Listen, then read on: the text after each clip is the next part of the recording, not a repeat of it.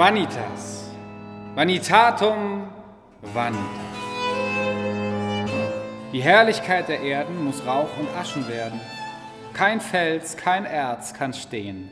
Dies, was uns kann ergetzen, was wir für ewig schätzen, wird als ein leichter Traum vergehen. Traumwerk ist ein CD-Projekt von der Cembalistin Elina Albach und dem Ensemble Continuum. Hier dreht sich alles um den Vanitas-Gedanken. Alles ist vergänglich, lautet der. Aber bei dem Gedanken hört die CD nicht auf. Was tun wir mit der Zeit, die uns gegeben ist? Was bedeutet es, im Hier und Jetzt zu leben? Und was bleibt? In diesem vierteiligen Podcast stellen wir die CD und ihre Fragen vor.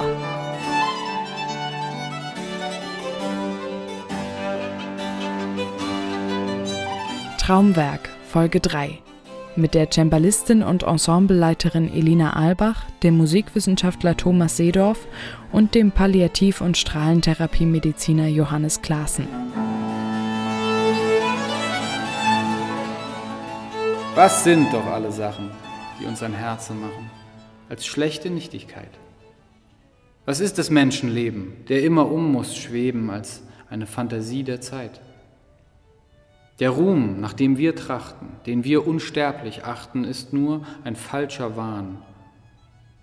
Sobald der Geist gewichen und dieser Mund erblichen, fragt keiner, was man hier getan.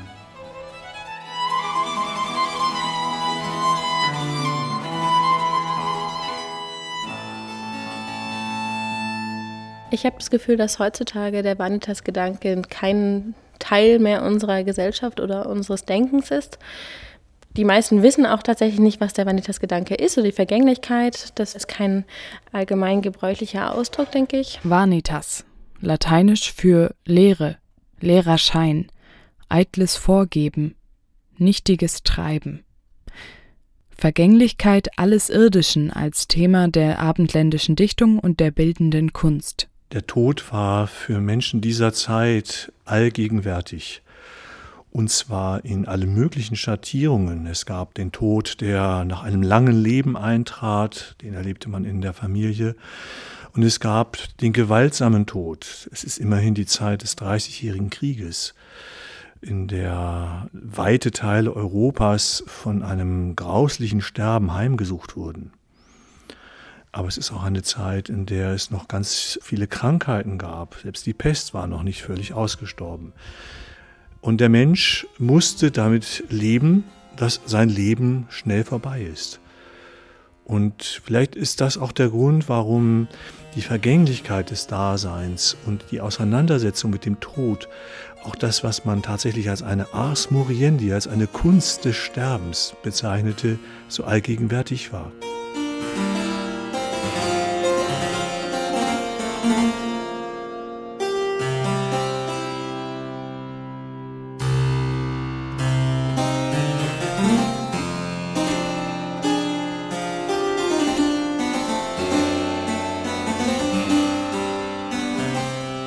Heute gibt es ja das Sterben oft so unter Ausschluss der Öffentlichkeit. Man zieht sich eventuell zu Hause zurück, aber es gibt eigene Sterbehäuser. Viele Tode finden im Krankenhaus statt. Während es in der Zeit, über die wir gerade reden, das Normale war, dass jemand zu Hause starb. Und oft blieb der Tote auch einige Zeit im Haus. Man nahm Abschied von ihm. Auch andere Menschen, die nicht zur Hausgemeinschaft gehörten, kamen und nahmen im Haus Abschied. Und die Nachbarschaft mit dem Tod ist eine ganz starke gewesen. Das fängt ja im Grunde genommen damit an, dass die Kindersterblichkeit enorm groß war.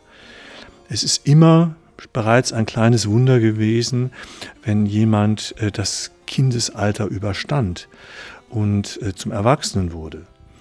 Es gab natürlich auch damals schon Fälle von Menschen, die 70, 80 Jahre und auch noch älter wurden.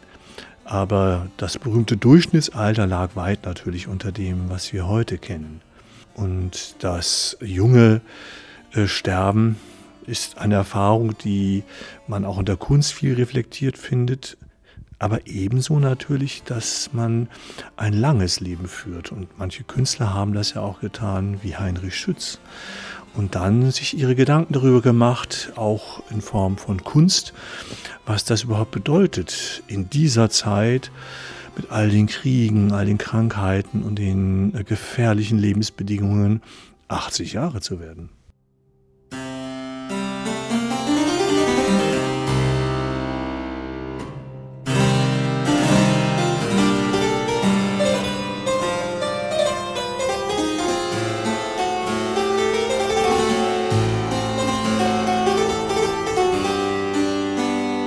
Es gibt eine Tradition von unterschiedlichen Musikarten, die mit dem Tod zusammenhängen. Im lateinischen, das heißt vor allem im katholischen Bereich, ist das Requiem, die Totenmesse. Aber es gibt eben auch im deutschsprachigen äh, protestantischen Bereich Gegenstücke. So ein ganz berühmtes Werk sind die musikalischen Exequien von Heinrich Schütz. Und das ist schon ein bemerkenswertes Stück, weil derjenige, für den diese Musik komponiert wurde, das bereits zu Lebzeiten in Auftrag gegeben hat. Und er hat auch die Texte, die gesungen werden sollten und vertont werden sollten von Schütz, selbst ausgesucht. Und sie waren dann zum Teil auf seinem Sarg auch drauf. Und das gehört ein Stück weit auch zu dem, was man unter der Ars Moriendi verstehen kann. Also eine sehr bewusste Auseinandersetzung mit dem Tod, mit dem Sterben und vor allen Dingen dem, was passiert, nachdem die physische Existenz aufgehört hat.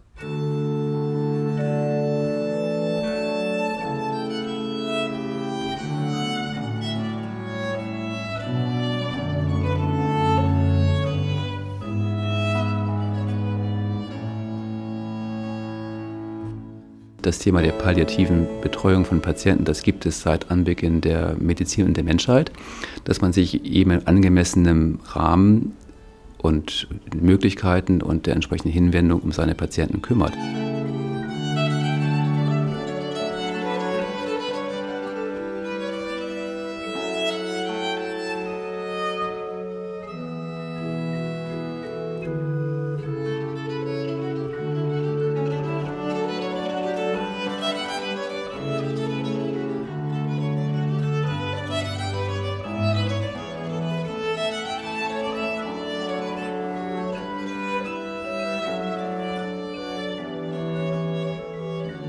Also in der zum Beispiel Palliativmedizin spielt neben der rein ärztlichen Behandlung die Therapie mit vielen weiteren, vielleicht nicht unmittelbar medizinischen Angeboten eine große Rolle. Also Physiotherapie kann man vielleicht am einfachsten beschreiben. Durch eine Lymphdrainage können Sie einen Lymphstau im Bein entlasten und damit Druck und Beschwerden dort lindern.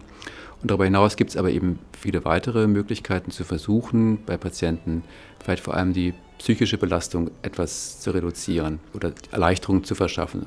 Auch da ein einfaches Beispiel, der Seelsorger, der kommt und mit dem Patienten über die Situation spricht und damit vielleicht dem Patienten die Möglichkeit gibt, auch seine Ängste zu artikulieren.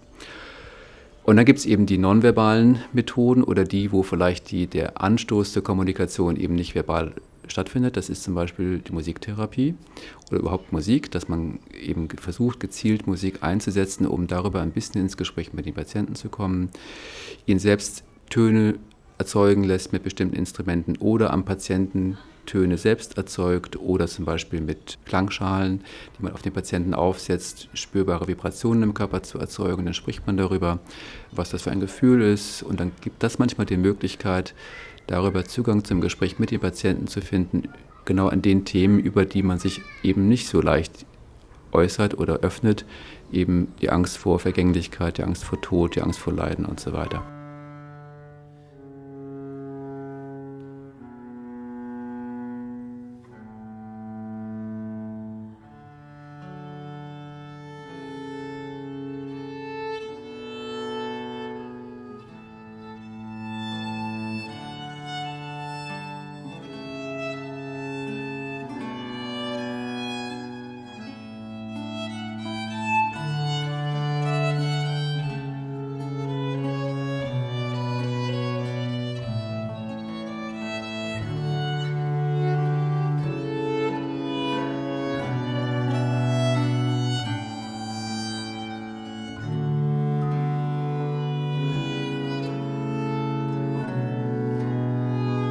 Persönliche Strategie, wenn man das mal so sagen darf, ist direktes Ansprechen bei den Patienten. Bei den allermeisten ist das der richtige Weg meines Erachtens, weil die, das Gefühl dafür, dass ähm, die Situation sich verändert hat, dass man vielleicht keine kurative Therapie mehr machen kann und ähnliches, das ist bei den Patienten fast immer da. Und man spürt, wenn man das anspricht, direkt oft eine ganz große Erleichterung, dass diese Sprachlosigkeit äh, damit durchbrochen wird. Der Patient mag Sie als Arzt nicht fragen, hören Sie mal, Herr Doktor, ich glaube, was Sie da machen, das hilft mir jetzt gar nicht mehr. Der Arzt scheut sich, gerade wenn er in der Ausbildung noch nicht so weit ist, noch nicht die Erfahrung hat, genau das Gleiche mit seinem Patienten zu tun. Und dann müssen Sie sich vorstellen, stehen ja dritte und manchmal vierte Parteien daneben. Kind 1 aus Beziehung 1, Kind 2 aus Beziehung 2, Lebenspartner 1, ehemaliger Lebenspartner 2. Und alle zusammen beschäftigen sich mit den gleichen Fragen. Und das sind solche Gespräche, die, die können einen, einen Knoten lösen. Nicht immer, aber oft ist das so. Und mein Rat ist direktes Ansprechen.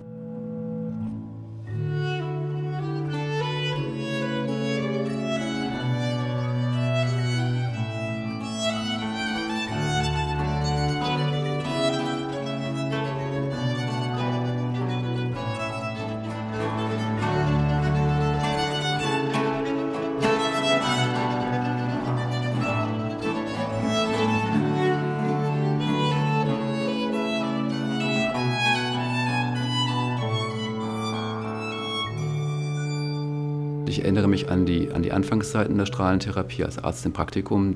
Da haben mich die Dinge in die Träume verfolgt, ehrlicherweise. Ich bin aufgewacht, habe nachts telefoniert und habe schlimme Schicksale vor Augen gehabt. Ich glaube, in dem Augenblick, wo man hinter den Erkrankungen nicht nur oder den Patienten nicht nur das Schicksal und das Leid sieht, das ist ja der erste Eindruck, den Sie auch wahrnehmen. Nicht? Sie kommen in die Klinik und sehen, da ist ein Mann, dem geht es erkennbar schlecht und dann schauen Sie ihn körperlich an und sehen all die Folgen der Tumorerkrankung. Das ist der erste Eindruck, den man auch als Arzt sicherlich kriegt. Aber wenn Sie beginnen, dahinter die Erkrankung zu sehen, sie lernen, was sie tun können, sie lernen sozusagen Strategien, um die Problematik zu versuchen zu verbessern oder zu lösen. Und in dem Augenblick beginnen sie das Ganze schon ein bisschen zu rationalisieren. Und da muss man eben aufpassen, dass man eben nicht den Patienten nur als Objekt der Medizin sieht, auf der einen Seite des Extrems oder auf der anderen Seite, dass sie sich so weit emotional in die Situation reinziehen lassen, dass sie so ein bisschen die Distanz verlieren, die man braucht, glaube ich, um Patienten im besten Sinne gut ärztlich zu betreuen.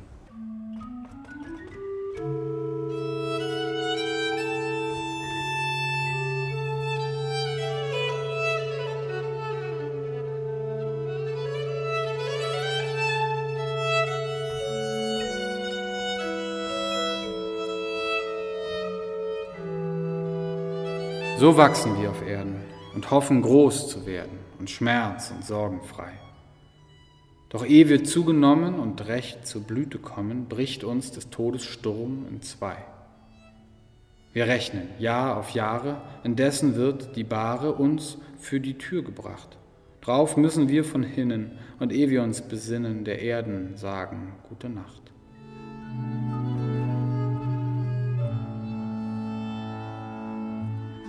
Also klingt vielleicht ein bisschen pathetisch, aber ähm, Sie wissen ja, welche Funktion die Kreuzgänge früher im Mittelalter im Kloster hat. Man ging um den Hof, in dessen Mitte die Brüder und Schwestern beerdigt waren, um sich immer der Gegenwärtigkeit des Todes bewusst zu sein und damit auch der Vergänglichkeit, nicht? Und so ein bisschen, muss ich Ihnen ehrlich sagen, erlebe ich meine Visiten auf der Palliativstation für mich persönlich. Das ist immer die Erinnerung daran, dass unsere Endlichkeit jederzeit für uns auch greifbar und vor Augen stehen kann und dass man das sozusagen als Reflexion nehmen kann und ich versuche das so zu tun, eben manche Dinge im Leben klein bisschen anders zu handhaben, vielleicht die Wichtung, wo man sich sonst im Alltag aufreiben kann, an allen möglichen Punkten, die eigentlich ja, wenn man, wenn man sozusagen an die Endlichkeit des Designs denkt, keine wirkliche Bedeutung mehr haben, um das ein klein bisschen zu relativieren. Also es erinnert mich daran, nicht übermütig zu werden, mich persönlich nicht zu wichtig zu nehmen, nicht sehr ins Materielle zu verfallen, dazu neigt man ja auch sehr.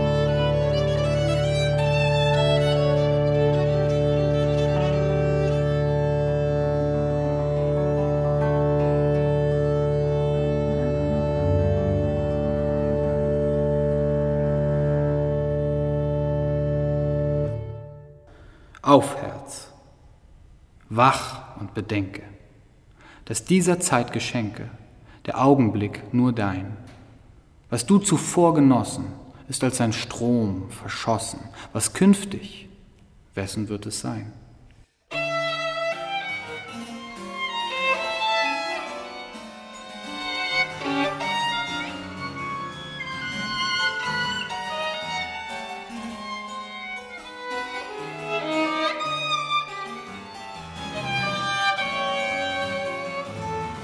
Ich glaube, dass einfach heutzutage sich das meiste auf den Moment und auf den Zustand, in dem man lebt, konzentriert und dass der Tod allgemein oder auch dass die Vergänglichkeit allgemein oft ausgeklammert wird. Es ist ja auch natürlich ein schmerzhafter Gedanke, dass alles vergänglich ist und dass man selber auch vergänglich ist. Das war aber im 17. Jahrhundert, habe ich das Gefühl, ganz normal und ganz selbstverständlich und auch nichts Schlimmes, sondern einfach Teil des Lebens, dass man auch dann irgendwann nicht mehr da sein wird und auch alles andere nicht mehr da sein wird, so wie bestimmte Dichter, zum Beispiel wie Gryphius ja auch äh, das sagen, dass also im Prinzip kein Materialismus und kein Ruhm und nichts, das, das überdauert alles nichts. Also was ist das wert und was ergibt sich daraus für eine Konsequenz für das Leben? Und das finde ich eigentlich heutzutage einen sehr spannenden Gedanken, dass man überlegt, kommt man wieder weg von diesem allumfassenden Materialismus, kommt man wieder hin eigentlich zu wesentlichen Dingen, die das Leben auszeichnen und kann man das tatsächlich auch wieder unter einen Oberbegriff des Vanitas oder der Vergänglichkeit stellen. Das, das sind Fragen, die ich ganz interessant finde.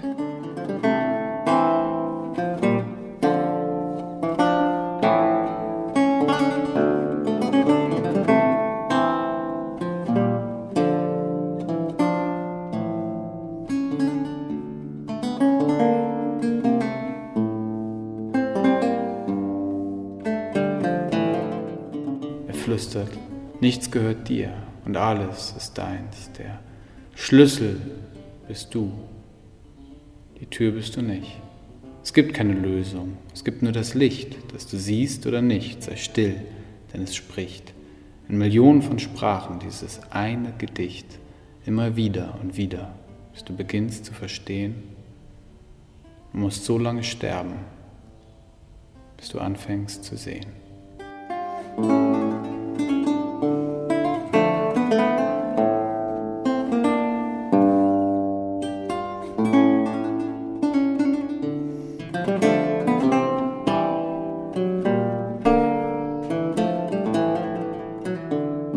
Der nächsten Folge Carpe Diem. Nutze den Tag. Wie leben wir, wenn wir wissen, dass wir vergänglich sind? Dieser Podcast ist nur ein Teil unserer Henry-App, die es kostenlos für iOS und Android in den App Stores gibt. In der App gibt es die gesamte Musik der Produktion Traumwerk von Elina Albach und dem Ensemble Continuum. Wenn euch der Podcast gefällt, würden wir uns freuen, wenn ihr ihn weiterempfehlt oder uns eine Bewertung bei iTunes dalasst. Mehr Infos findet ihr auch auf henry.podium-esslingen.de.